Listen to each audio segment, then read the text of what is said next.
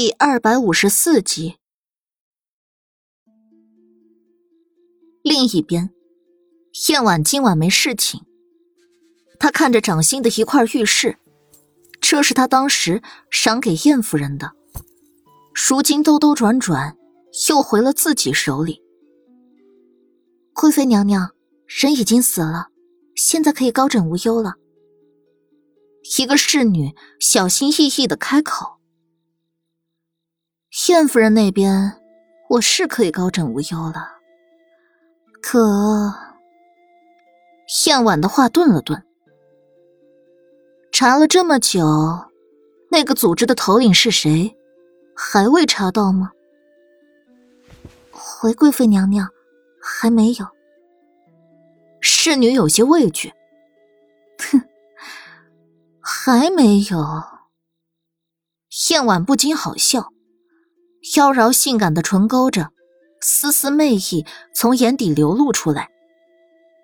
他来南陵国以后，几次联络上组织的人，帮他善后，然而他却仍然不知道组织的头领是谁。当年前一任巫后，曾经教过一人摄魂术，让那人。在南陵暗中培养势力，可那人早就死绝了。现在的组织首领。翌日一早，长笛敲门进入了莫连锦的书房。莫连锦一夜未睡，昨晚他学着苏黎平时查案的法子，在地牢里查看了很久。燕夫人死时没有任何挣扎。也没有呼救，那样子倒像是在无意识的时候被人刺死。他倒地的位置离牢门很近，牢门的钥匙一直由长笛管着，没有钥匙，其他人压根没办法进到里面进行刺杀。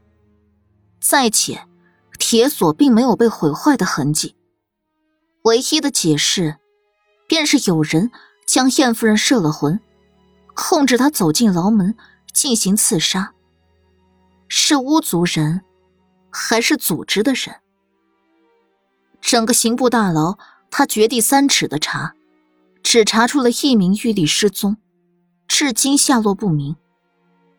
玉帝没有家室，孤身一人，想从这个突破口接着往下查，也是无从下手。长笛见自家王爷愁眉不展。开口禀道：“王爷查过了，我们这边的人并没有人生了异心。那是谁将消息走漏了？”莫连锦蹙眉，暗藏燕夫人一事儿，除了苏黎，就只有长笛、青木几人知道。长笛不语，因为不知道要如何作答。书房里的气氛开始凝滞，从莫连锦身上散发出的气压极低。就在这时，书房门再次被敲响，青木匆匆入内。王爷，洪福寺那边有快马急件送来。苏黎，莫连锦蓦地起身，接过青木递上来的书信，才看了一眼，他眸光一敛，立刻气势骇人的从外走去。长笛留在京中处理燕夫人之事，青木带上人等着本王。本王入宫后即刻出发去洪福寺。是，手下领命。莫连锦入宫的消息，很快就传到了皇后宫里，以及太子府。这些莫连锦都不在乎。他在养心殿见到了刚刚下早朝的安帝。安帝身上的龙袍还未褪下，威严坐在龙座上，逆着莫连锦：“你来找朕，是因为燕夫人之死。”刑部尚书一早就上了折子，禀明燕夫人死在刑部大牢的事儿。原本莫连锦不来，他也会派人去将他召来。不是，莫连锦直接否认。安帝准备好的那些呵斥话，顿时噎了回去，铁青着脸，眸光泛寒。那你入宫是为了什么？莫连锦淡淡的看着安帝。跟安帝的暴躁愤怒形成鲜明对比。苏黎让人送了信回来，去弘福寺请开光受字的事有变，儿臣请旨，即刻前往弘福寺。有变？安帝怔了怔，怎么回事？请开光寿字的事儿，有关于他万寿的大事儿，出任何差池都是不好的兆头，不能含糊。莫连锦把苏黎信里的事儿说了一遍，虽然用词简单，但还是把事情交代了清楚。听完整个事情经过，安帝整个人顿时暴怒了起来，比刚才的情绪还要不稳。岂有此理！居然胆敢在朕的万寿上做手脚！苏林城是不想要脑袋了吗？因为生气，安帝的呼吸开始急促，胸口上下浮动，放在桌案上的手不可控的颤了起来。莫连锦倒是没关心安帝说了什么，只盯着他的身体反应，眉头越蹙越紧。忽然，安迪毫无征兆的。吐出一口鲜血，莫连锦迅速上前，搀住摇摇欲坠的安迪。父皇，血，怎么是血？安迪不敢相信的看着自己吐出的血，颤着手去摸，然后把指尖放在眼前仔细看，那抹红刺着他的眼睛，让他的情绪再次崩溃。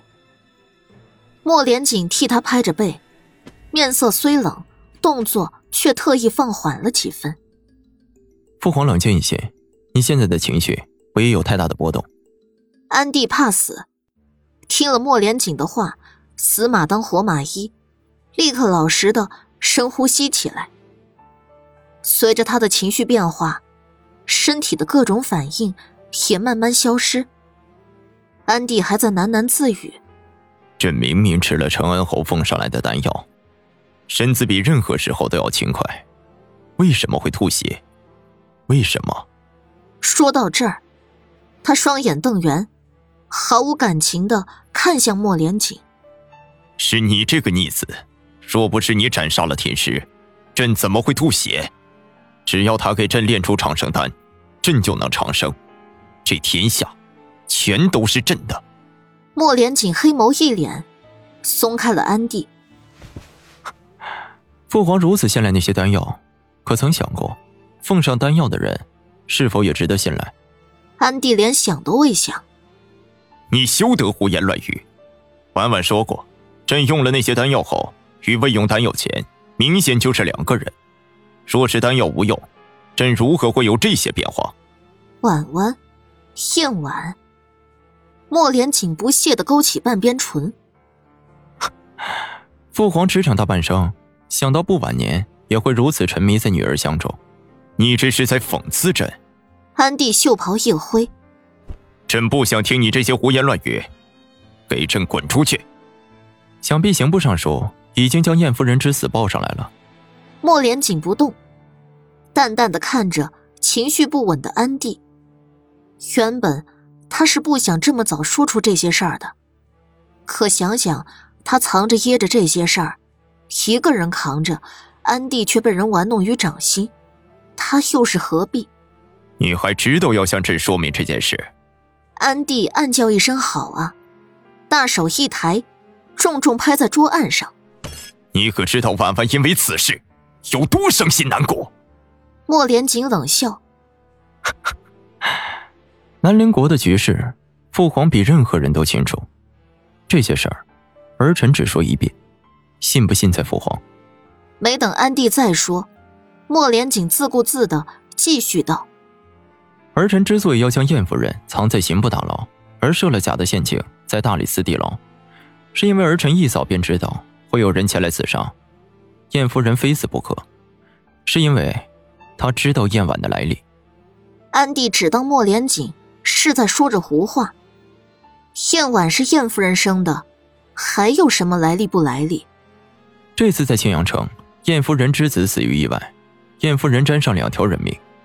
他因为燕婉并未派人相助于他，自知回京后性命难保，便在路上将燕婉的身份来历说了出来。燕婉入宫前，巫后曾去青阳城，看中了燕婉的相貌，巫后借用巫术将脸换成了燕婉的脸，而真正的燕婉已遭巫后毒手。父皇一直防着儿臣，全因儿臣身上流了一半南隐国的血，可燕婉却是真真实实的巫后。另外，巫族人隐世后去了北岳，早已经与北岳皇族勾搭在一起。不管是上次行宫出事，还是父皇信赖丹药长生一事，这之中都由屋后再推波助澜。你，安迪被莫连锦的话刺激的不轻，刚刚平复好的情绪再次波动起来。莫连锦看着难以接受这些事实的安迪，冷笑一声，当即转身离开，就当是安迪已经允了自己出发去弘福寺。莫连锦一走，安迪就把桌案上能扔的东西都扔了。虽然怒不可遏，但莫连锦的话就像警钟似的敲在他心口。陈侯献药，燕婉祸主，这两个人莫不成早就搅在了一起？那莫连运，好啊，他还真是养了些狼心狗肺的好儿子。他还未死，一个个的都忍不住的想往上爬。皇上，燕婉红着眼圈走进来，扫了眼满地的狼藉后，才朝还在动怒的安帝走去。因为燕夫人的死，她穿了身素衣。宫中不许人私下祭奠亡人，她穿素衣也是安帝恩准的。安帝定定的盯着燕婉，他一举一动、一颦一笑，都能勾得人神魂颠倒。想到莫连锦说的，他眸光一紧，一双手垂下，由袖袍挡着，攥得极紧。臣妾听说战王爷来了，好端端的，怎么惹皇上生这么大的气？燕婉上前替他顺气安抚。说是因为母亲的死，让皇上与战王爷吵了起来，那臣妾就太不应该了。若不是他看管不力，你母亲怎么会死？朕不罚他，怎么对得起你？安帝不动声色的握住燕婉的手，坐下，将她带到自己腿上。燕婉顺势勾住安帝的脖子，脸上虽然白得毫无血色。眸子里却没有一丝王母的哀意。皇上都罚战王爷什么了？安帝也是个人精，一旦疑心一个人，面对那个人时心境就会变。以前见燕婉是恨不得让他时时刻刻挂在自己身上，现在看他，只觉得这人妖里妖气，诡异莫测。爱妃先忍着些，洪福寺出了点事儿，朕还不能罚他，已经命他去洪福寺了。燕婉唇角一沉，皇上这么多儿子，为何单单要派他去啊？在兵权未收上来之前，朕得先稳着他，否则以后怎么跟爱妃长生不老下去啊？燕婉一笑，也是。